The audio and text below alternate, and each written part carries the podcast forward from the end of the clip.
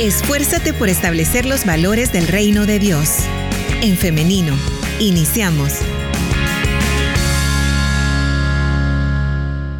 se sienta acompañado, no queremos eh, tocar ninguna fibra sensible. Luego de eh, este recordatorio, quiero iniciar comentando que el suicidio es un problema de salud pública importante, pero que a menudo es descuidado y está rodeado, pastor, de estigmas, de mitos, de tabúes y cada caso de suicidio es una tragedia que afecta gravemente no solo, no solo al individuo, sino también a su familia, a su comunidad. Cada año, estos, estos son datos de la Organización Panamericana de la Salud, cada año más de 703 mil personas se quitan la vida tras numerosos intentos de suicidio, lo que corresponde a una muerte cada 40 segundos. Es por ello que eh, en esta mañana vamos a hablar de este tema acá en el femenino. Y yo le comentaba al pastor Gerardo que a mí me, gustaría que este tema lo toquemos como una guía práctica, eh, como una guía urgente para intervenir en los casos de personas que, que estén atravesando por esta situación. Así que, pastor, que en general, ¿qué le parece entonces este tema? Es un tema muy importante porque la vida es tan difícil y cada vez se complica más. Las presiones que la existencia traen sobre las personas le llevan al desánimo y el desánimo a la decepción y la decepción a la desesperanza. Lo más crítico es perder la esperanza. Y como eh, tú lo has dicho, eh, el promedio de muertes a través de un suicidio es realmente escandaloso. Eh, lo que pasa es que los casos se ocultan, no se evidencian, no son de dominio público. Eh, quizás si ocurriera con el respeto de los familiares, eh, serviría para seguir creando conciencia. Y es que el suicidio es un tema tabú, no hay que hablar de él. Y a veces se piensa que si se habla, las personas pueden generar una ideación suicida o ver el suicidio como una puerta de salida a su desesperanza. Pero no es así, es bueno que las personas que están pasando por un desánimo que le lleva a una depresión puedan escuchar acerca del tema porque la temática produce luz, trae esperanza. Ese es el propósito, poder prevenir a través de la esperanza que siempre en la vida podemos abrigar, a pesar de todo. Claro. Y es que eh, el 10 de septiembre es el Día Internacional, el Día Mundial de la Prevención del Suicidio. 10 de septiembre fue ayer, el día de, ayer, por eso es que hoy estamos hablando acerca de este tema. Ahora, pastor, ¿qué es el suicidio y qué lleva a una persona a cometerlo? Bueno, eh, el intento que puede ser fallido o puede ser consumado de quitarse la vida. Eso es el suicidio. Cuando la persona opta por dejar de existir y a través de alguna forma se quita la vida o lo intenta. Pero ¿qué es lo que lleva a alguien a tomar esa decisión?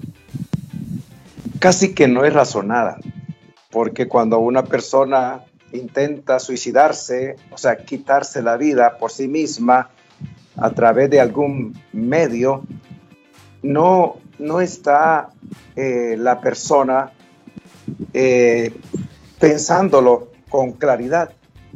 Sus sentidos se embotan. Y entonces, más bien, el impulso que le lleva a,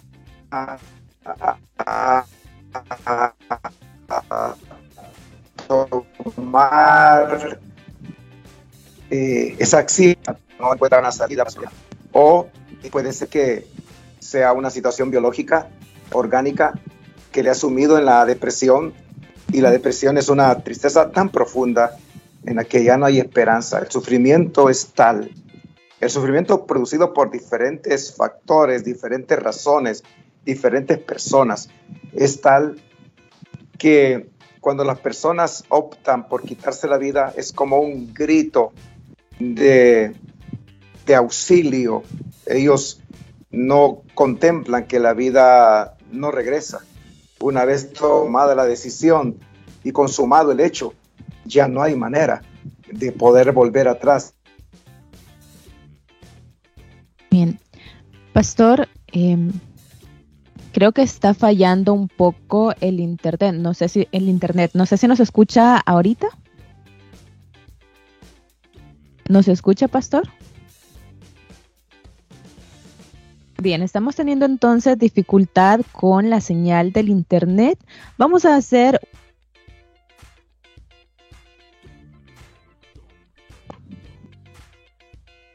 Perdón, eh, había perdido el contacto. Ah, muy bien, ahí estamos. Bien, adelante, pastor. Sí, eh, ¿hasta dónde se escuchó? Escuchamos, la verdad es que muy poco de la segunda respuesta, pastor, si nos hace el favor de repetirlo. Sí, bueno, lo que lleva a una persona a idear, porque todo comienza con una ideación, quitarse la vida, y en esa ideación, pues, busca las maneras, es eh, haber perdido la esperanza por completo. Y el suicidio es como un grito, si usamos esa figura, de desesperanza que la persona eh, hace ante una situación para la que ya no haya respuesta. Se hundió en una depresión de la que ya no pudo regresar. Muy profunda, es como una caída libre. Sí. Bien, pastor, ¿cuáles son las señales de alerta? Porque eh, dentro de los estigmas que rodean este tema es que una persona eh, de repente decide que, ya no más y, ahí. Y dicen, pero es que lo veíamos tan alegre o la veíamos tan alegre, pero es que nunca lo, lo imaginamos. Por eso, ¿cuáles son estas señales de alerta a las que debemos estar atentos? E, es muy importante eso porque por lo general hay signos, hay señales que nos pueden alertar acerca de lo que pudiera estar ocurriendo en alguien y pudiera traslucir una ideación suicida. Eh, el problema es que somos tan individualistas y egoístas, los seres humanos, que no vemos a las personas con el interés de ayudar, con el interés de preguntarnos cómo están realmente y si tienen algún problema, el poder intervenir en sus vidas. Eh, este mundo es así, es tan individualista y egoísta que la observación hacia las demás personas se pasa por alto. Más bien nos enfocamos en nosotros. Es un exagerado amor propio. Cuando eh, la palabra de Dios dice que debemos de amar a nuestro prójimo como a nosotros mismos. Pero cuando el amor propio es excesivo, no podemos amar al prójimo y amar al prójimo significaría interesarnos para servirles, para ayudarles, para procurar a través de nuestra vida ayudarles a ser mejores personas. Eh, solo se dice que en la cultura oriental eh, los intentos suicidas casi que no muestran señales.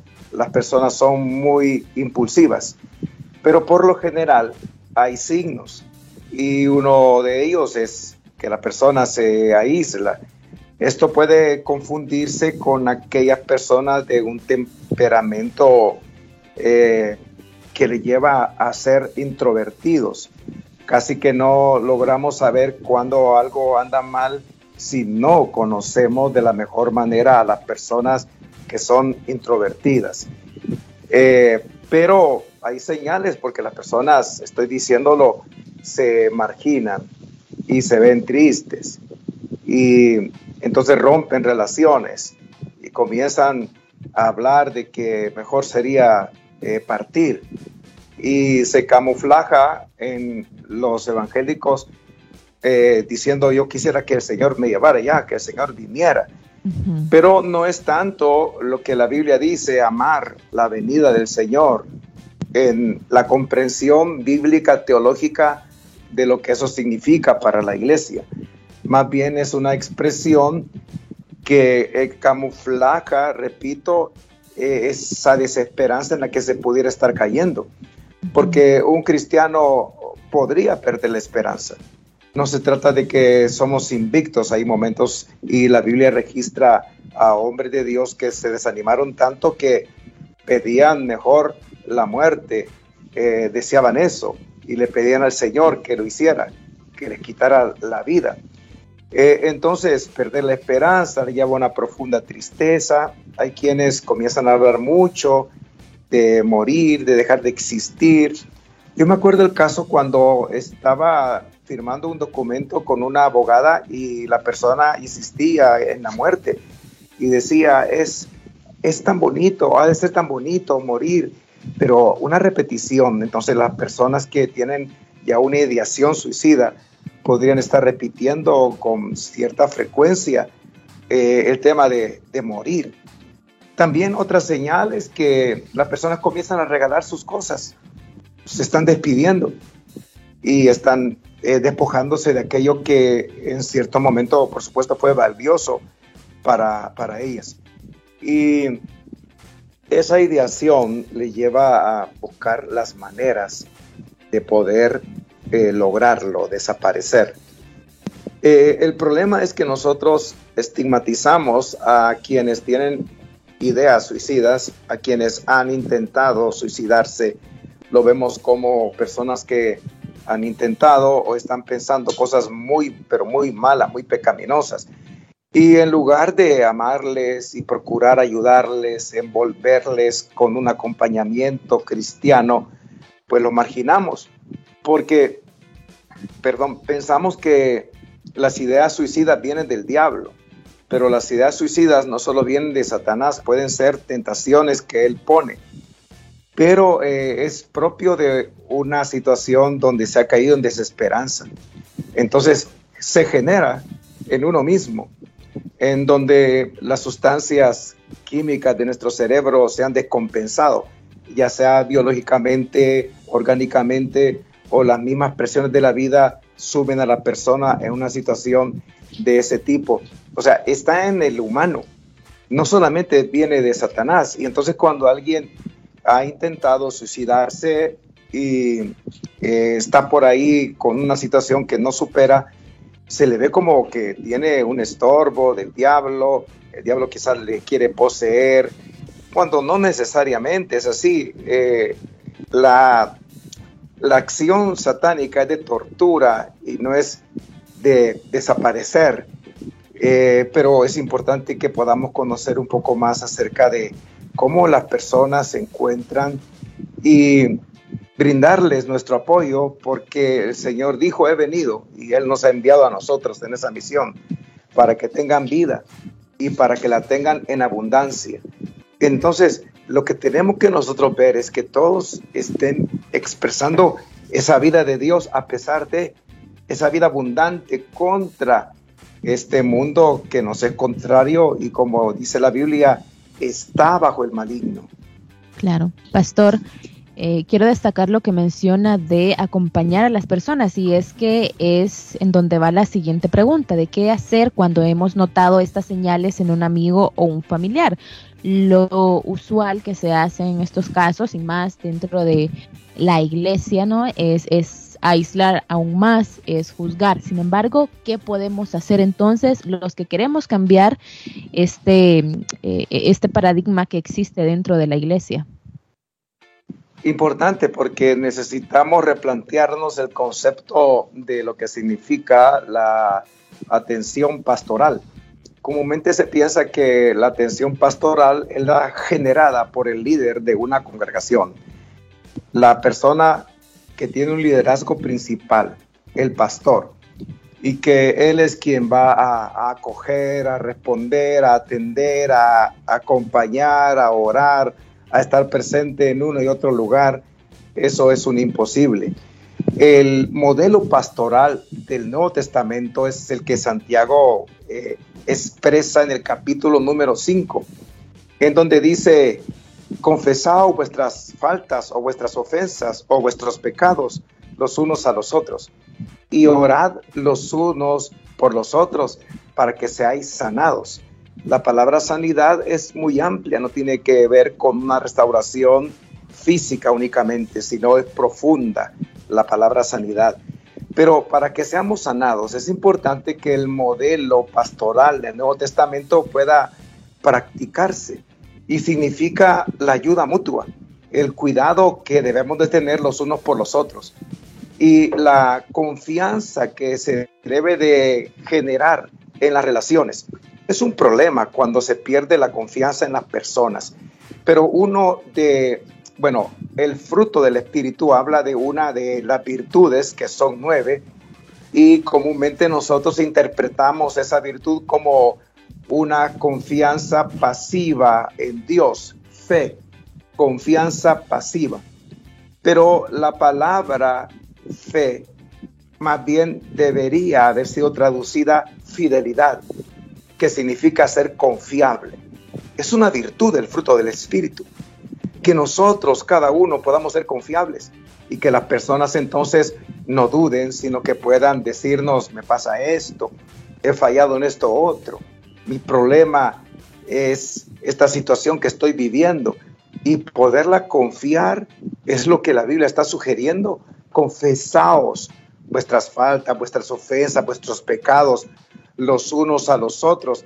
Y no debemos de entender lo que es que cuando yo cometo una falta con un hermano, voy y le digo, por supuesto que lo incluye, pero más bien habla de un rendir cuentas o un expresar realidades de la vida que nos afectan y podérselas confiar a otra persona. Eso es ser confiable, eso es el fruto o la virtud del fruto que llamamos fidelidad, que comúnmente dije, eh, interpretamos como fe, pasiva, confianza en Dios, es activa, es el poder eh, ser confiables y podernos, perdón, relacionar de esa manera, acudir y decir, me ocurre esto y poder orar los unos por los otros.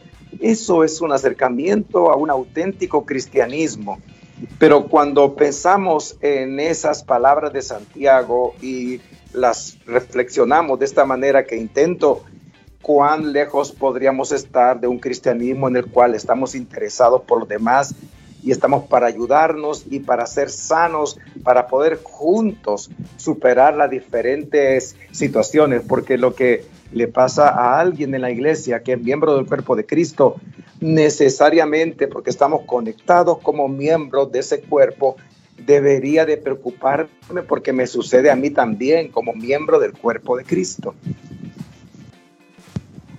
Bien, pastor, eh, me ha encantado esta última parte que usted ha mencionado y quiero hacer una recapitulación de lo que hemos hablado hasta este momento y es que eh, primero las señales o signos de alerta para que usted, familiar o amigo, esté muy atenta, muy atento a ello.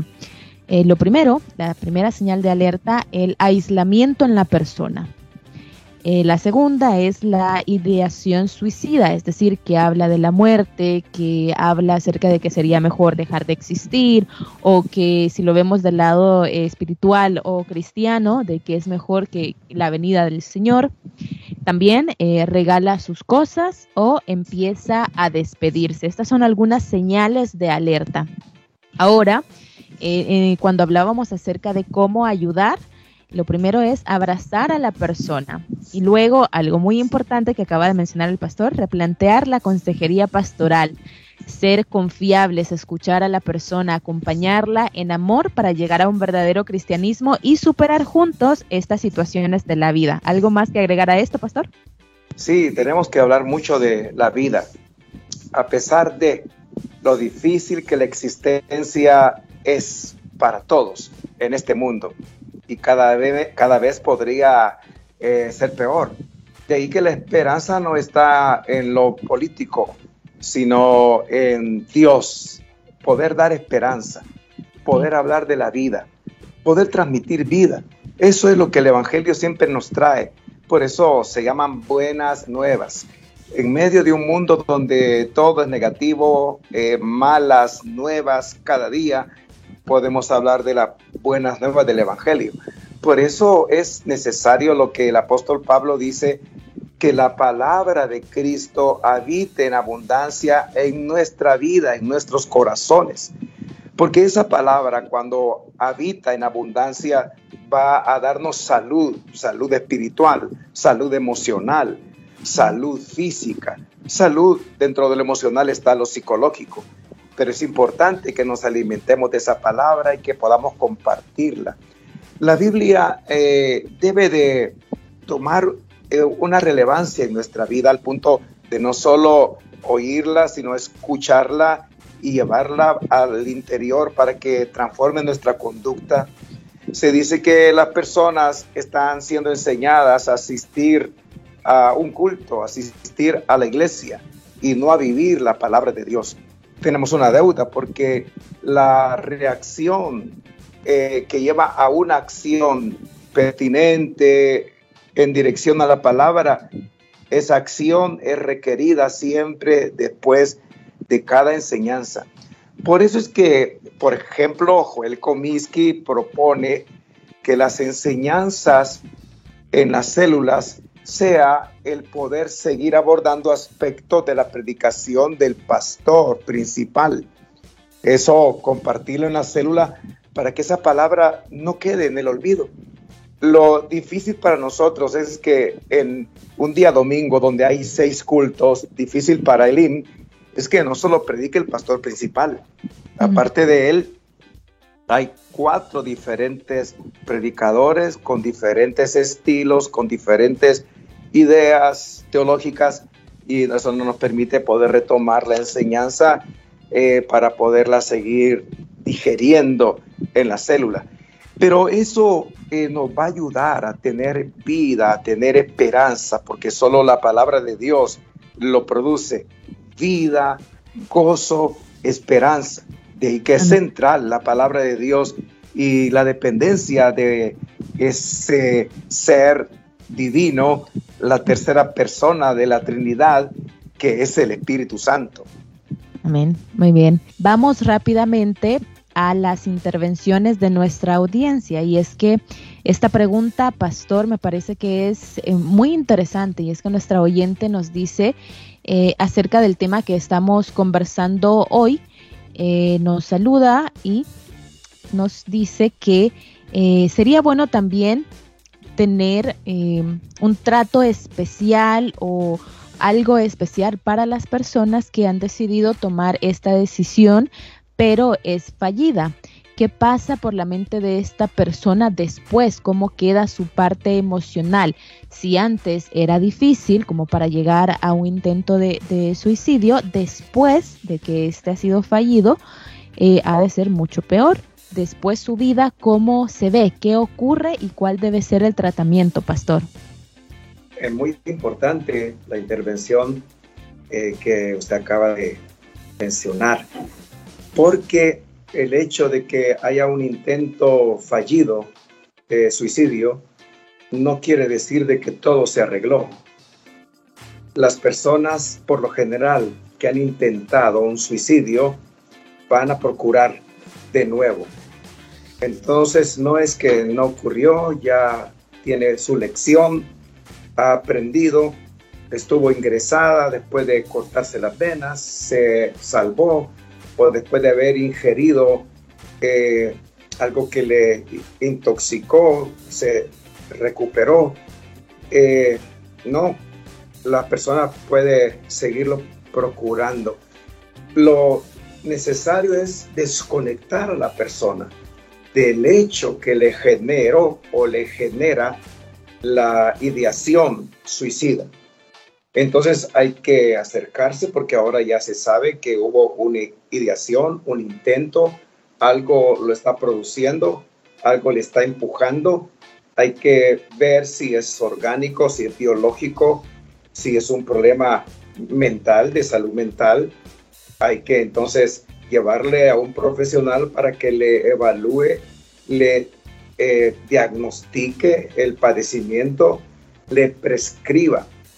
Y cuando hay intentos suicidas, el profesional recomendable para poder ser atendida esa persona no es un neurólogo, no es un psicólogo, necesariamente tiene que ser un psiquiatra.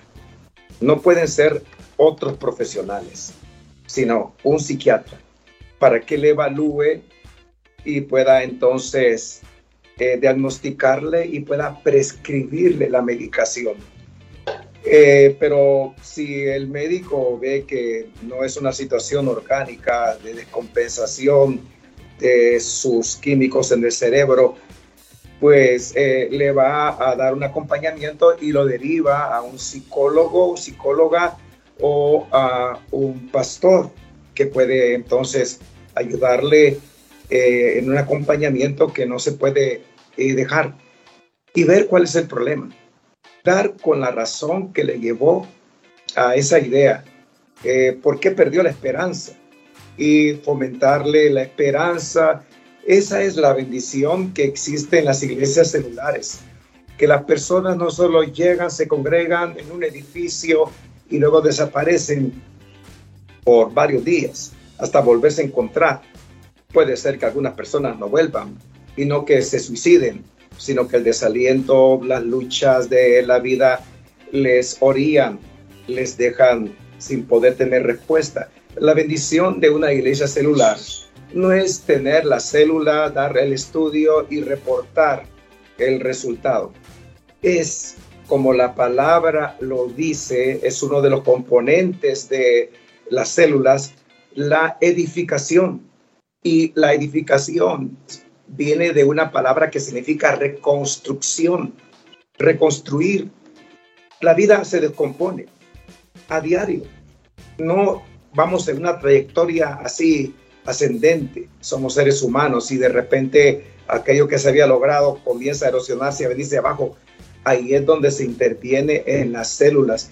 La intervención para edificar o reconstruirnos entre nosotros en una célula es más importante que el mismo programa que a veces de manera ortodoxa queremos realizar para reportar que todo estuvo como el programa eh, lo dice, siguiendo normas. No, el principio de edificar, de reconstruir es necesario. Y esa es la bendición de una iglesia celular, que logramos conocernos de tal manera que no hay quien nos pueda jugar la vuelta, aunque hay una parte en el yo oculto que alguien podría manejar de una manera que no es correcta, escondiendo realidades. Pero las personalidades casi que en una célula se muestran como son, naturales. Y ahí podemos darnos cuenta de qué le está pasando a alguien. Y cuando alguna persona ha tenido ideas o intentos, no tiene que verse de como que tiene un gran pecado y algo malo o Dios le ha abandonado para que esté en esa soledad al punto de llevarle al despeñadero. Al contrario, debemos de brindarles todo nuestro amor. No marcar una línea de separación, sino un círculo que nos encierre a todos. Amén. Pastor, comparto más comentarios de nuestra audiencia. Nos dice Alex Sánchez, gracias por estar participando. Y nos dice, permítame, acá tenemos el mensaje. Muy bien. Muy buenos días, amados hermanos. Los casos de suicidio en El Salvador se han incrementado, lo cual muestra la poca o nula atención que se le presta a la salud emocional de nuestros jóvenes. Muchas veces hay señales inequívocas que alguna persona está pasando por esto. Aislamiento social, hablar constantemente de estos temas, desvalorización o desmotivación moral, entre otros factores. Como sociedad, en especial como hermanos, debemos prestar atención a elementos que puedan desencadenar hechos como esos. Muchas bendiciones, amados hermanos.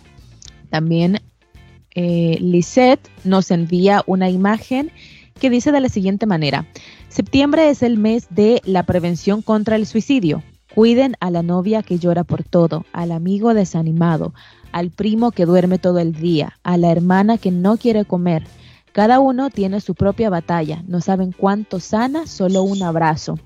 También tenemos otro mensaje, nos dice Dios les bendiga, quiero opinar sobre el tema. Es muy importante reconocer que como cristianos nos hemos equivocado y condenamos a las personas con estas ideaciones suicidas. Son personas que tienen algún desequilibrio en sustancias químicas del cerebro, son trastornos, son traumas que en muchas ocasiones son encubiertos o encubiertos por las mismas familias que se dicen ser cristianas, como en muchos casos de abusos sexuales. Estas son algunas de las intervenciones de nuestra audiencia. Pastor, ¿qué tal esos comentarios? Eh, muy, muy buenos. Eh, suman uh, el programa, el tema.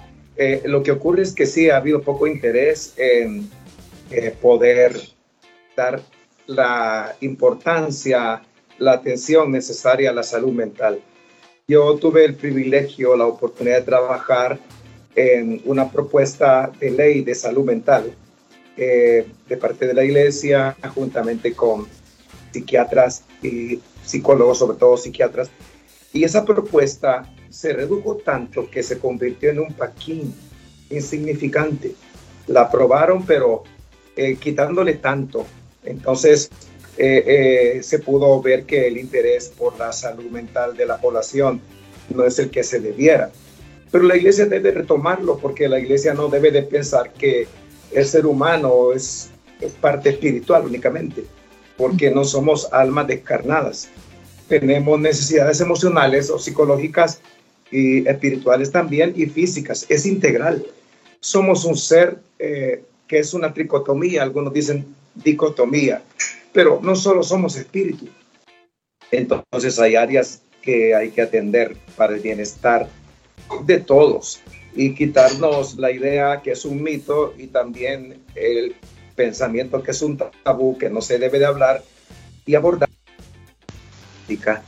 Porque si en la Biblia encontramos casos de personajes suicidas, o sea, que se quitaron la vida, no quiere decir que todo el que llega a esa situación es una persona mala y ya no tiene remedio, que Dios lo abandonó y lo único que queda es esa caída libre en un despeñadero no podemos nosotros ponernos en el lugar de Dios, definitivamente, sino brindar vida, ministrar vida, porque eso es lo que el Señor vino a dar. Él anduvo haciendo bienes y sanando a los oprimidos por Satanás, dice la Biblia. Entonces, si decimos ser de Él, debemos andar, caminar como Él lo hizo. Amén. Qué linda manera de terminar esta entrevista, este tema, pastor, de seguir entonces el modelo de Jesús, de ser compasivos, de predicar con amor y acompañar, abrazar a estas personas. No sabemos eh, si en algún algunos de nuestros familiares más cercanos van a pasar por una situación así. Nadie está exento de estas situaciones, por lo tanto hay que ser compasivos, no sé, creo que empáticos, ese sería eh, el mensaje. Pastor, muchísimas gracias por habernos acompañado. Y eh, bueno, antes de despedirnos también nos preguntan si eh, para consejería con usted, pastor, ¿hay algún contacto?